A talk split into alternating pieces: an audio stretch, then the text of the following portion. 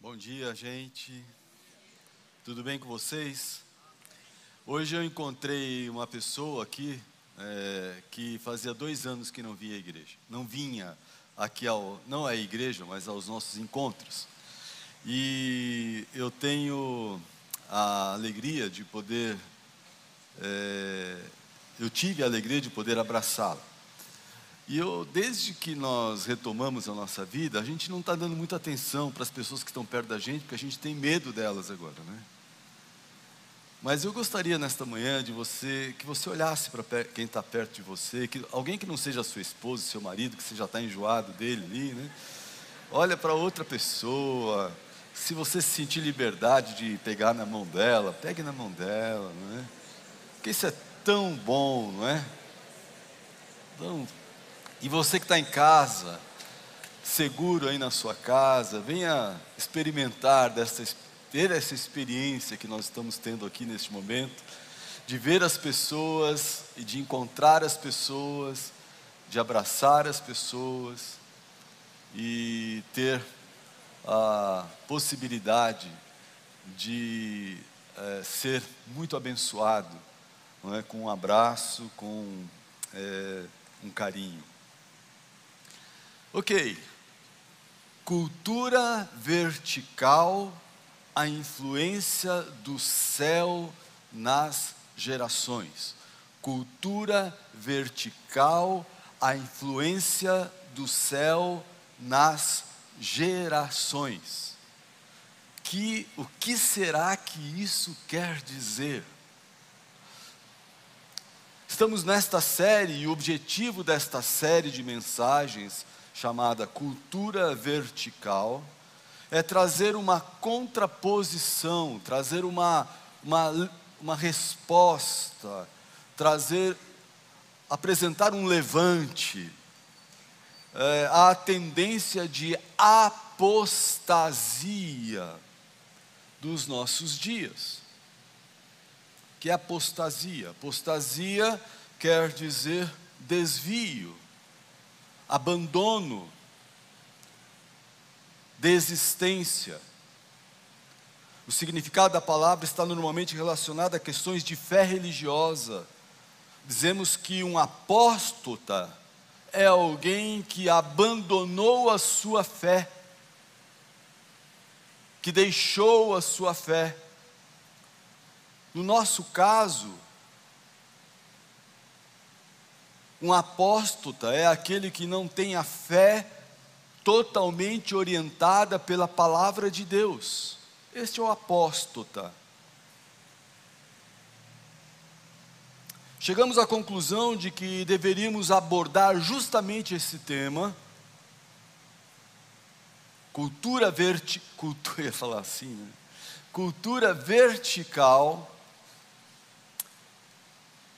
por causa de um movimento cíclico que a igreja vive entre avivamento e esfriamento. Se você lê o Velho Testamento, especialmente ali no livro de Reis, você vê que o povo de Deus tinha, dava essas voltas. E isso acontece até hoje, são fases. Um momento parece que o povo de Deus está avivado, perto de Deus, e, e, e em outros momentos Parece que o povo de Deus está frio, as igrejas estão frias, longe, longe do ideal de Deus, da palavra de Deus. E nos parece claro que a igreja de hoje, que o momento que estamos vivendo não é dos melhores, está mais perto da apostasia do que de um avivamento. E eu não me refiro à Igreja Batista Memorial de São Paulo apenas, eu falo do, da igreja da igreja de Jesus. O pastor Daniel Reis já nos lembrou disso na primeira mensagem da série, lá no início de julho, ao citar a passagem de 2 Timóteo, que diz assim: Saiba que nos últimos dias haverá tempos muito difíceis, porque as pessoas só amarão a si mesmas e ao dinheiro.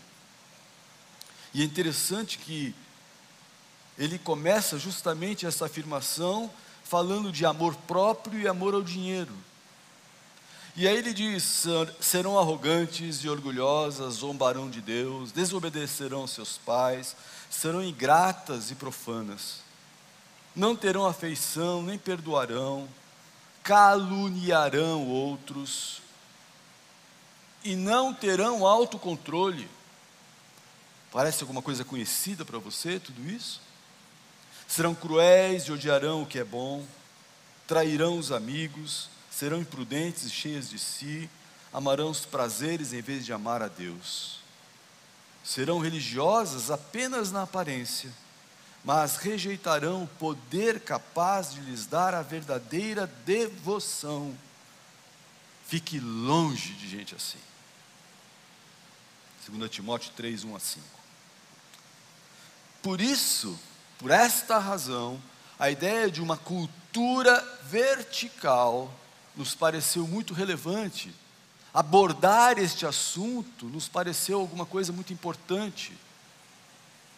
Rever os nossos prós, reafirmar quais são os prós da nossa fé, quais são os prós da nossa igreja, da nossa comunidade, quais são os prós que vão nos ajudar a combater e nos afastar da apostasia, é fundamental a apostasia é o anti-pró, porque é antibíblica. Por isso estamos propondo esta série. E nesta série queremos afirmar que somos pró-fundamentos, pró a palavra de Deus, pró-verdade, já vimos isso, pró-vida, já vimos isso semana passada, pró-pureza, também já vimos semana passada. E eu ouso afirmar que se construirmos a nossa vida dentro dos limites desse fundamento, ou destes fundamentos, os fundamentos da palavra de Deus, não iremos nos desviar e não cairemos na apostasia, não iremos desistir, não, fare, não, fare, é, não, não, não, tomam, não tomaremos uma decisão de fazer aquilo que Deus não quer. E faremos excelente investimento nas próximas gerações, porque se vivemos da maneira correta, dentro dos prós, dentro do, do, daquilo que é fundamental, que a palavra de Deus existe, o, re, o resultado nas próximas gerações será significativo. Hoje vamos meditar na, importância da generosidade. No mundo naturalmente egoísta, num mundo naturalmente soberbo, independente e muito, mas muito ganancioso. Nosso problema está aí com a questão de muito. O, o, o mundo quer poder e dinheiro, não necessariamente nesta ordem. O mundo está muito ganancioso. Nesse momento de independência soberba egoísta, nós queremos nos levantar e afirmar com todas as letras que somos pró-generosidade. E vamos levantar esta bandeira. Generosidade é a virtude de quem compartilha qualquer coisa por bondade. Generosidade é a virtude de quem compartilha qualquer coisa por bondade. Um ato sincero de generosidade deverá ser desinteressado. Um ato sincero de generosidade deverá ser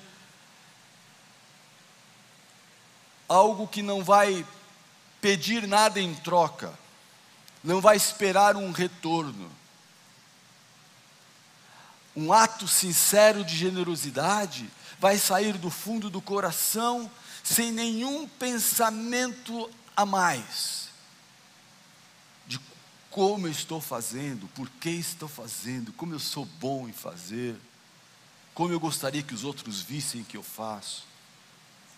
Um ato sincero de generosidade deverá ser completamente desinteressado e não deve esperar nenhum retorno.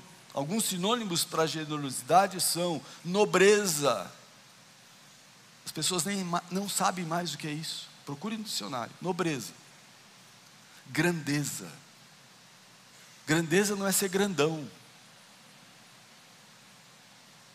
Dignidade.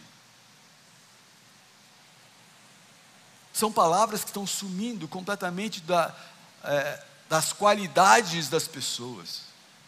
Bondade, longanimidade, longanimidade, que é paciência, benevolência, beneficência, humanidade, compaixão, essas coisas parecem que não fazem mais parte da nossa vida.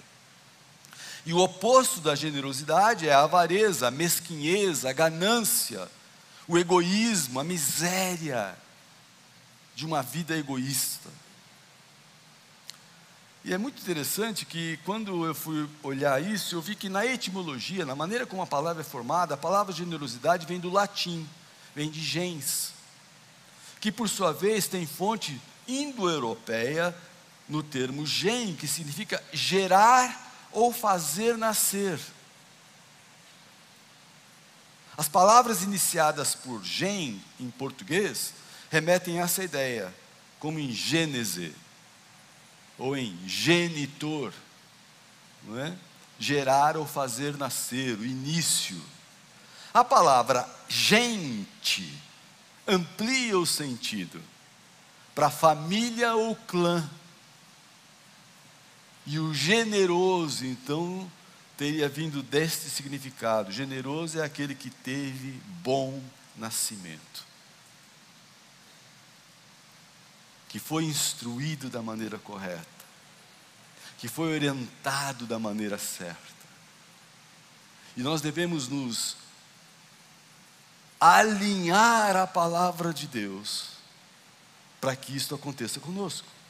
Fazemos isso com as crianças pequenas, ensinando cada uma delas a viver de forma generosa, porque teve um bom nascimento, teve uma boa criação. E aí você instrui esta criança e direciona aquela geração. No português moderno, a palavra generoso acabou encontrando o sentido daquele que reparte nobremente, que reparte bondosamente, sem esperar nada em troca. O conceito de generosidade não corresponde apenas ao compartilhar bens materiais. Quando falamos de generosidade, não estamos falando de dividir dinheiro, dividir bens, dividir coisas. Nós podemos facilmente identificar generosidade com ações, no compartilhar conhecimento. Alguém que compartilha o que sabe é generoso. Estava vendo o irmão ali compartilhando agora no, na, é, na Casa da Vila, irmão Daniel, né? 40 anos depois, professor de português.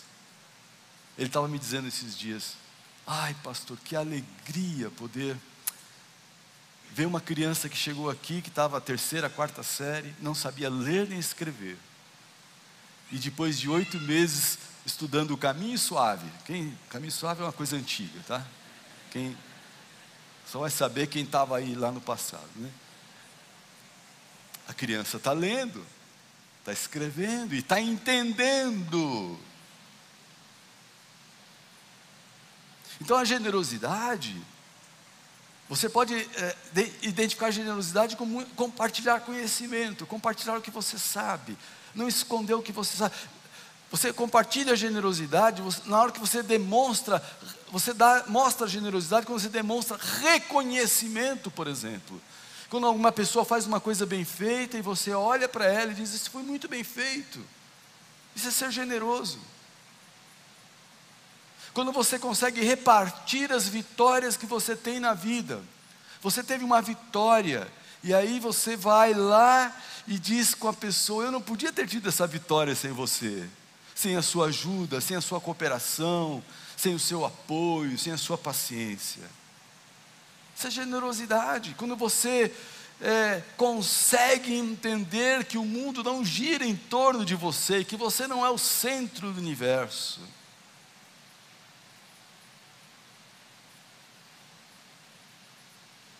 Quando você consegue perceber que tem pessoas à sua volta que ainda não conseguiram fazer toda a trajetória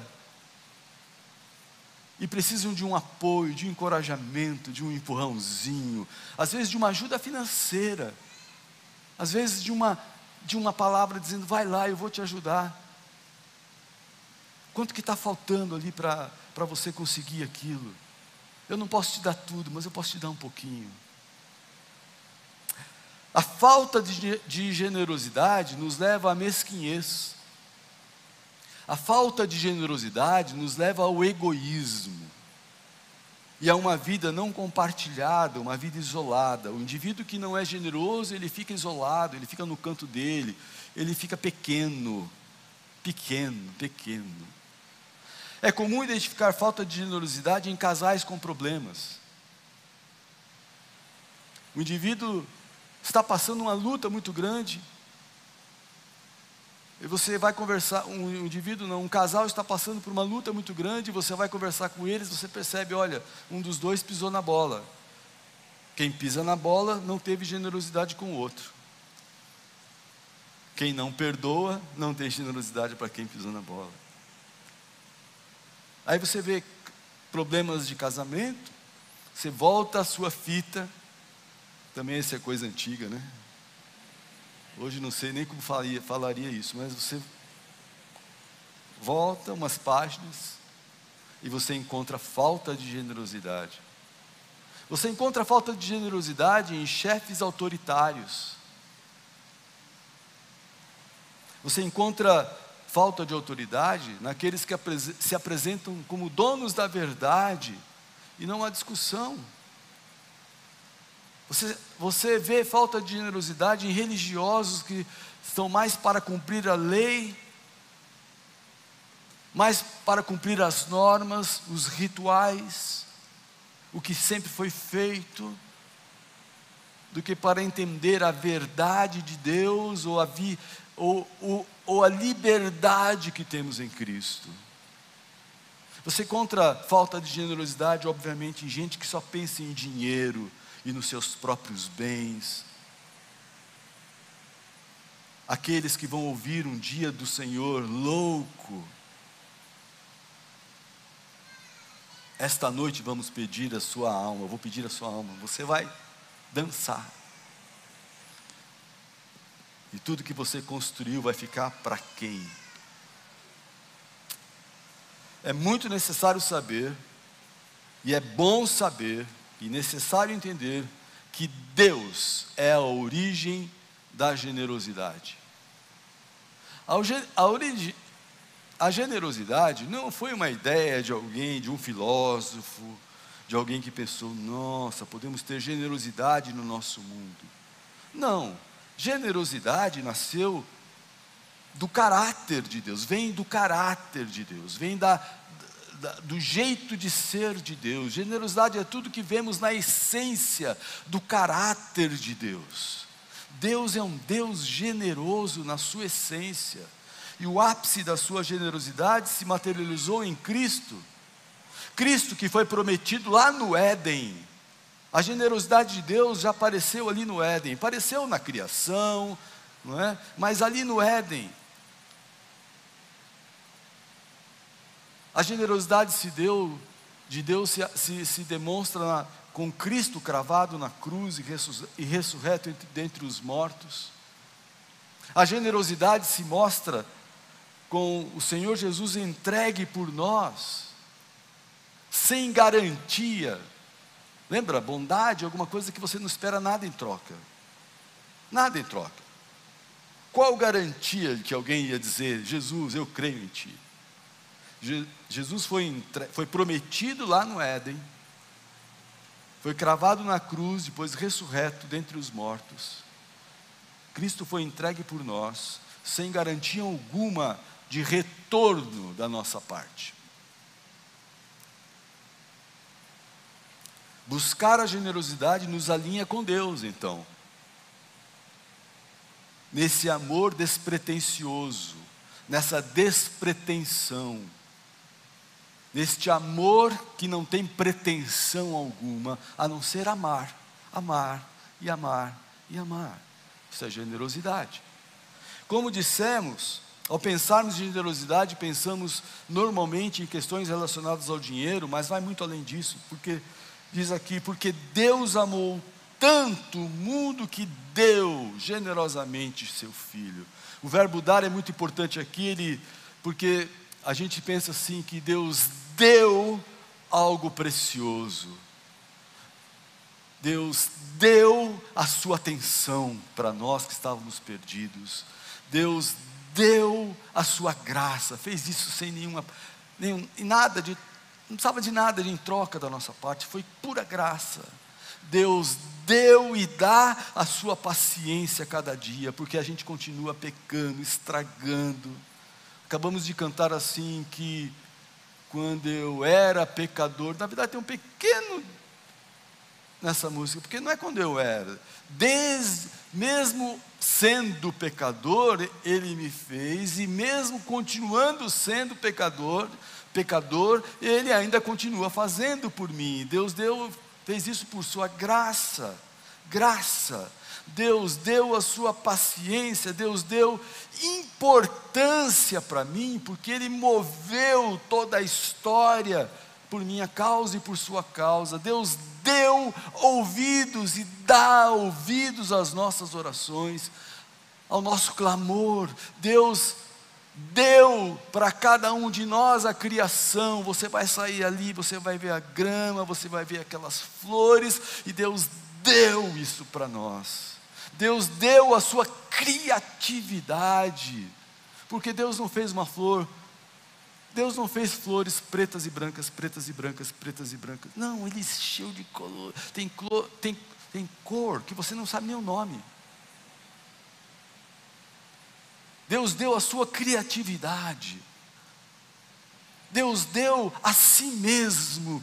E aí Jesus veio e deu o exemplo, diz o texto de, Atos. Sabem também que Deus ungiu Jesus de Nazaré com o Espírito Santo e com poder. Então Jesus foi dado Desculpe. Então Jesus foi por toda parte, fazendo o bem e curando a todos os oprimidos pelo diabo, sendo generoso para aquelas pessoas que estavam sendo é, tinham caído nas armadilhas do diabo, porque Deus estava com ele. E nós somos testemunhas de tudo que ele fez em toda a Judéia e Jerusalém, onde o mataram, pendurando-no numa cruz. E o contraste: Jesus veio para fazer coisas boas, ele veio e fez só o que era bom, veio da parte de Deus para fazer isso, mas ele foi morto porque foi feito, porque esse mundo ganancioso, ele vai, ele se levanta, e nós temos que dizer: somos pró-generosidade, contra essa maldade.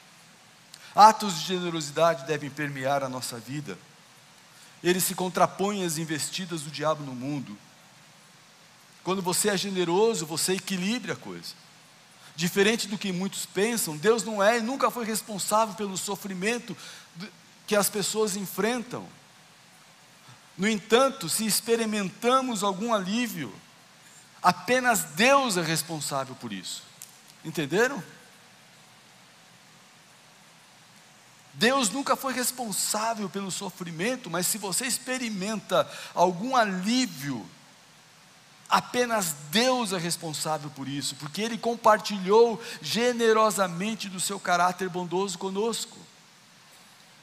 Se não fossem os atos generosos de Deus, seria impossível viver neste mundo. Você não ia conseguir viver, seria insuportável viver nesse mundo, se não fossem os atos generosos de Deus diariamente. E Deus usa as pessoas para isso, vai usar eu e você para isso. Atos de generosidade pode se tornar. É, a gente precisa pensar bem aqui. Eu ia dizer uma outra coisa, mas não vou. A questão aqui é bem simples. Atos de generosidade devem acompanhar a minha vida e a sua vida. Você deve ter atos de generosidade. Mas esses atos de generosidade devem ser gerados pelo autor da generosidade em nós. O ato de generosidade que eu preciso fazer na sua direção não pode nascer no meu coração, tem que nascer no coração de Deus, passar pelo meu coração e chegar em você. Porque atos de generosidade pode se podem se tornar atos de culpa, de barganha, atos de soberba, atos de orgulho, atos com motivação errada, se não passarem pelo coração de Deus antes de passar pelo meu coração. Não ser sincero na generosidade é um caminho de apostasia. Você pode ser generoso, mas estar sendo apóstata. Sempre que pensamos em Sodoma, por exemplo, sempre que pensamos em Sodoma, e na sua destruição fulminante, não podemos deixar de pensar quão devassos eram aqueles homens e mulheres que lá viviam, os moradores que lá estavam. É por isso que achamos que foi a devassidão das cidades, e aqui eu incluo Gomorra, né?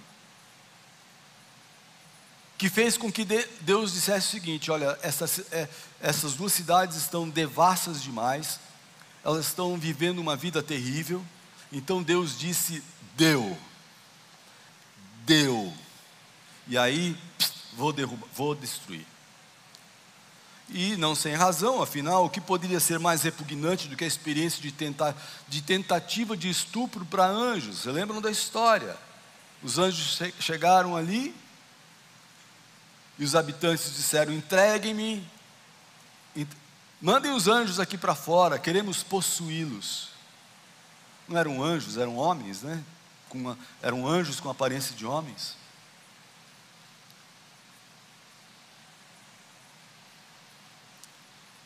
Aí foi oferecido para aquela multidão que queria os, os homens moças virgens. Eles disseram: não, nós queremos eles. E assim fica para nós a mensagem de que aquelas cidades, especialmente Sodoma,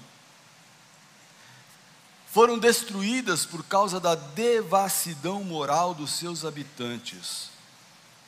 Portanto, Deus abomina coisas assim. Pois é, esta é uma parte da razão. Temos um texto em Ezequiel que clarifica o entendimento da motivação de Deus em relação a essas duas cidades. Deus confronta seriamente Jerusalém por causa das suas práticas detestáveis. E um texto que existe lá em Ezequiel faz uma alegoria da Jerusalém infiel contra essas práticas detestáveis. Olha a alegoria que Deus faz com, com Samaria. Jerusalém e ele relaciona isso com Sodoma. Diz lá: sua irmã mais velha era Samaria, se referindo a Jerusalém, que vivia ao norte de você com suas filhas, e sua irmã mais nova, que vivia ao sul com suas filhas, era Sodoma. Você não apenas andou nos caminhos delas e imitou as suas práticas repugnantes, mas também em todos os seus caminhos logo se tornou mais depravada do que elas. Juro pela minha vida, pela do soberano o Senhor, sua irmã Sodoma e as filhas dela jamais fizeram o que você e as suas filhas têm feito. Ora, este foi o pecado da sua irmã Sodoma. Dois pontos. Ela e suas filhas eram arrogantes, tinham fartura de comida e viviam despreocupadas, não ajudavam os pobres e os necessitados. Eram altivas e cometeram práticas repugnantes diante de mim. Por isso eu me desfiz delas, conforme você viu. Arrogância, despreocupação com a vida, e não ajudavam os pobres e necessitados. O texto diz isso literalmente.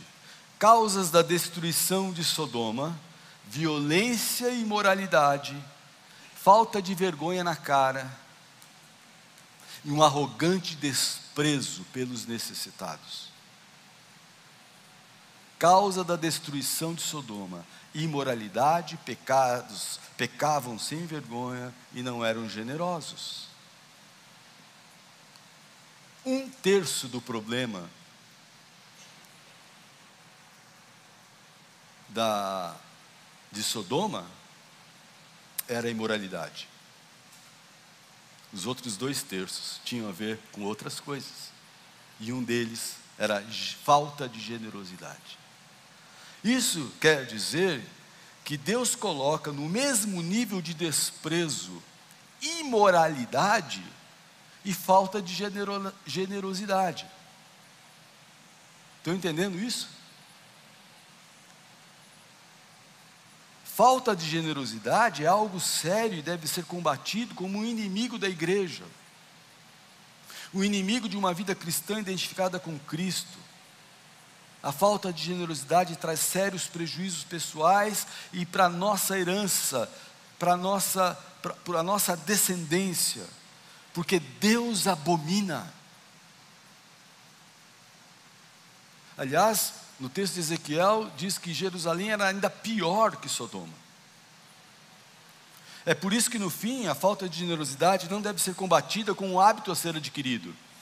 Porque as pessoas pensam assim, então, bom, então o pastor falou que preciso ter generosidade, eu vou criar o hábito de ajudar as pessoas. Nós não estamos falando de um hábito a ser adquirido apenas. O hábito de dar, de se importar, não. A falta de generosidade é um pecado a ser confessado. É um problema de relacionamento sério com Deus, dessa cultura vertical. A falta de generosidade dá ojeriza e desperta a ira de Deus. Assim como pecados morais não confessados.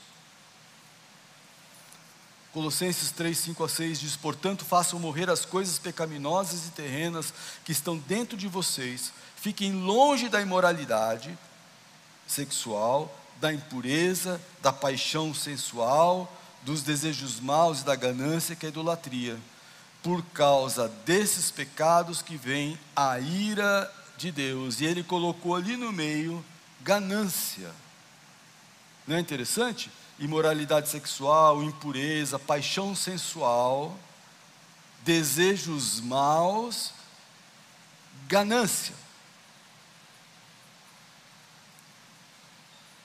É por causa desses pecados que vem a ira de Deus. Queridos que me ouvem, tratar desta questão de generosidade é tratar do coração e do seu relacionamento com Deus. Tratar dessa questão é, é, quando você trata disso, é que você começa a desenvolver então intimidade tal com Deus, que o resultado é visto num coração generoso. Você vai se relacionar tanto com Deus e você vai ver o que Deus está fazendo e você vai se juntar a Ele para construir um coração generoso. Somos orientados a fazer morrer coisas pecaminosas e terrenas, e na lista está ganância que é a falta de generosidade. O fato é que em nossa concepção fomos feitos para a generosidade. Tanto fomos, tanto fomos feitos pela generosidade que Deus colocou o hormônio da felicidade entre nós. Eu falei disso alguns meses atrás. Que age justamente quando ajudamos as pessoas. Lembra da ocitocina? Citocina é esse hormônio responsável pelo apego materno ao bebê através da amamentação. A mãe sofre, sofre, sofre, mas aí ela começa a dar de mamar para o nenê, pronto, a ocitocina vem, ela se apaixona pela criança. Na hora que ela estava dando a luz, ela falou: nunca mais, me faz lembrar que eu nunca mais quero ter uma, uma, uma criança. Até dar mamar para ela. Aí a ocitocina vem e diz: não é bem assim. Olha o prazer que isso dá. A, a ocitocina é liberada em situações de afeto, de bondade, de generosidade. Sob a ação da ocitocina, nos tornamos mais calmos, afetuosos, empáticos. Tendemos a confiar mais nas pessoas, nos mostramos mais dispostas a ajudá-las. Então Deus preparou o nosso corpo para isso. Cada vez que você é generoso, você sente prazer. A generosidade é sinal externo da graça interna de Deus, é sinal visível do que Cristo habita interiormente em nós, é sinal claro da generosidade de Deus em nós.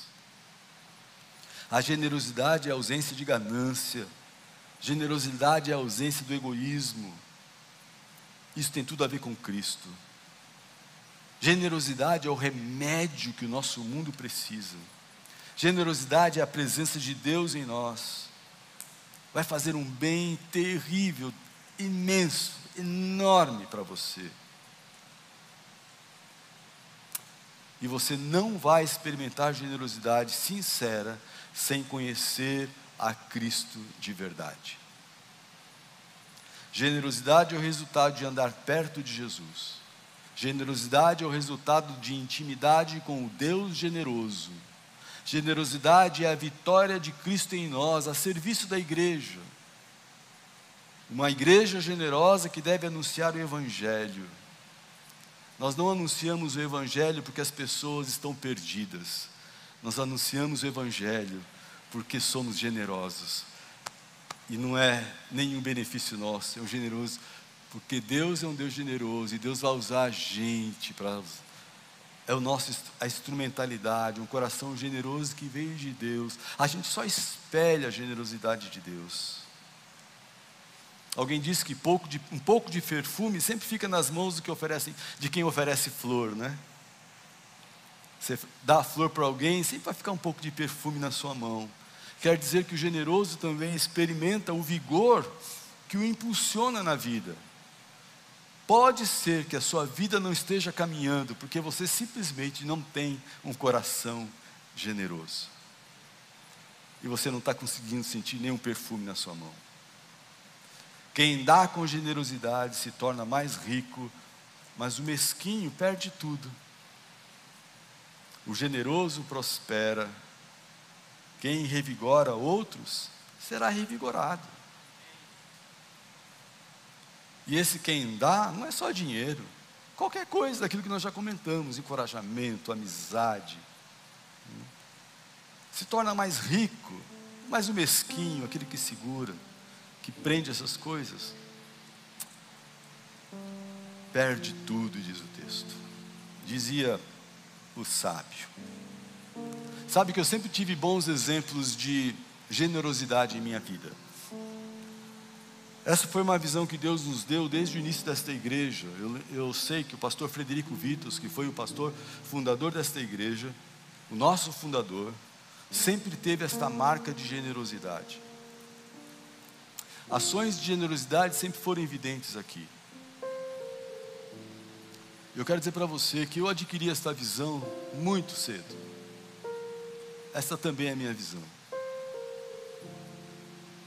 Eu penso que um dia eu vou deixar o meu ministério. Eu vou ter que sair daqui. Porque a idade vai chegando e você vai ter que sair. Mas eu gostaria muito de deixar esta marca na vida desta igreja, na vida dos nossos líderes a marca da generosidade. O meu sonho, o meu sonho é que esta igreja não perca a marca da generosidade. Porque a marca da generosidade é a marca de Cristo. A marca da generosidade é a marca de relacionamento com Deus. A marca da generosidade é a marca do avivamento. A marca da generosidade é a marca da bondade, da paciência eu lembro que o pastor Vitor sempre tinha uma, uma segunda milha para andar com gente mar, mar, marginalizada. Num tempo, quando as pessoas se separavam, eram, chamavam de desquitadas, ficavam sem igreja, ele usava o texto de Jesus, lá de João, de João capítulo 8, e dizia: Vai não peques mais, eu também não te condeno. E recebia na igreja. Na época que as pessoas tinham dificuldades de encontrar um lugar para adorar a Deus em comunidade, ele se levantou para dizer: Vamos lá. Na vida de necessitados, aqui nesse, nesta igreja, desde aquela época, viúvas e pessoas que precisavam, sempre foram bem orientadas, bem ajudadas e amadas, especialmente viúvas de pastores. Parece que estava no coração dele, está no meu coração também. Na vida de missionários, Quantas campanhas de missões já fizemos?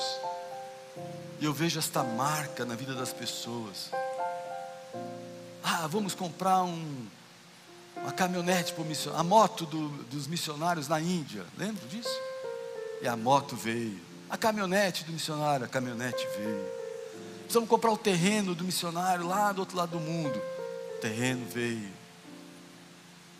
Campanhas lindas, campanhas de construção, desafios lindos. Quando construímos o nosso, o nosso templo lá atrás, anos atrás, depois, quando compramos esta área onde estamos, eu acho que aquilo que mais me marcou, na verdade, foi um grande investimento na minha vida. Eu tinha 26 anos quando pessoas disseram: Você pode ser o pastor desta igreja.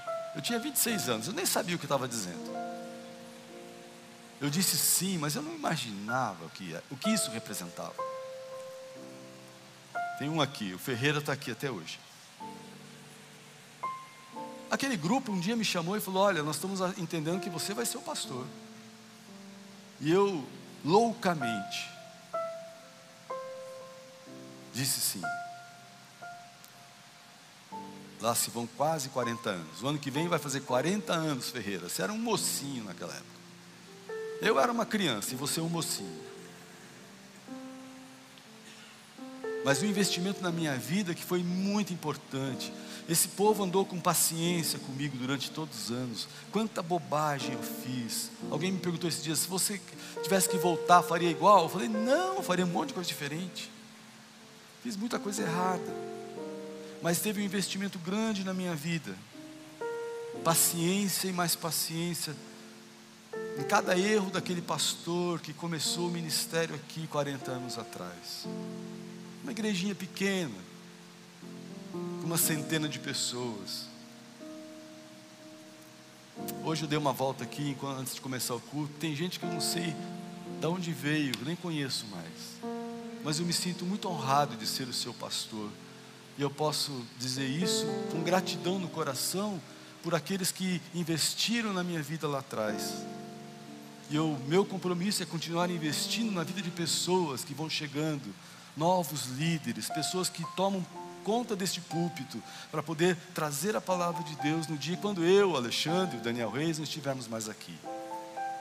Então, este, esta é a nossa pegada. Tudo isso porque Deus está conosco. Tudo como, sabe, você pode ser um generoso, uma pessoa generosa, mas preze pelo seu relacionamento, por um relacionamento impecável com Deus. Que Deus nos ajude e ajude você a conhecê-lo nesse nível de proximidade. E que esta igreja possa pulsar generosidade.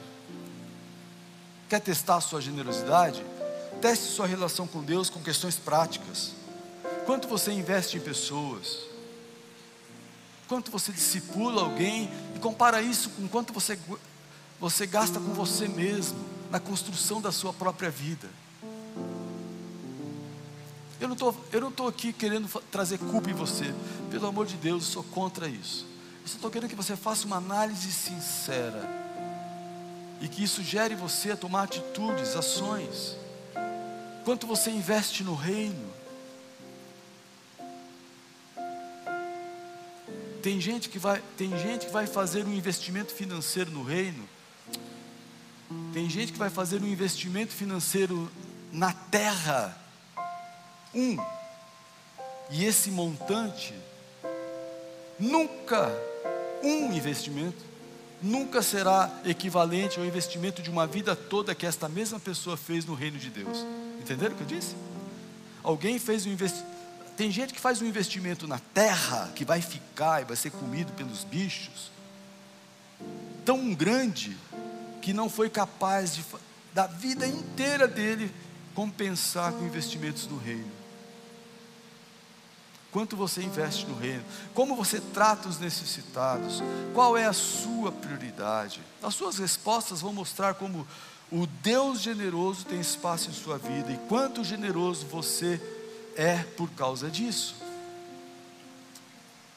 Que Deus nos ajude. Curva a sua cabeça. Senhor, temos um pedido nesta manhã. Que o Senhor nos ajude a ter uma relação contigo tão grande, tão próxima, que a tua generosidade se expresse por, em cada um de nós, em nome de Jesus. Amém. Deus te abençoe.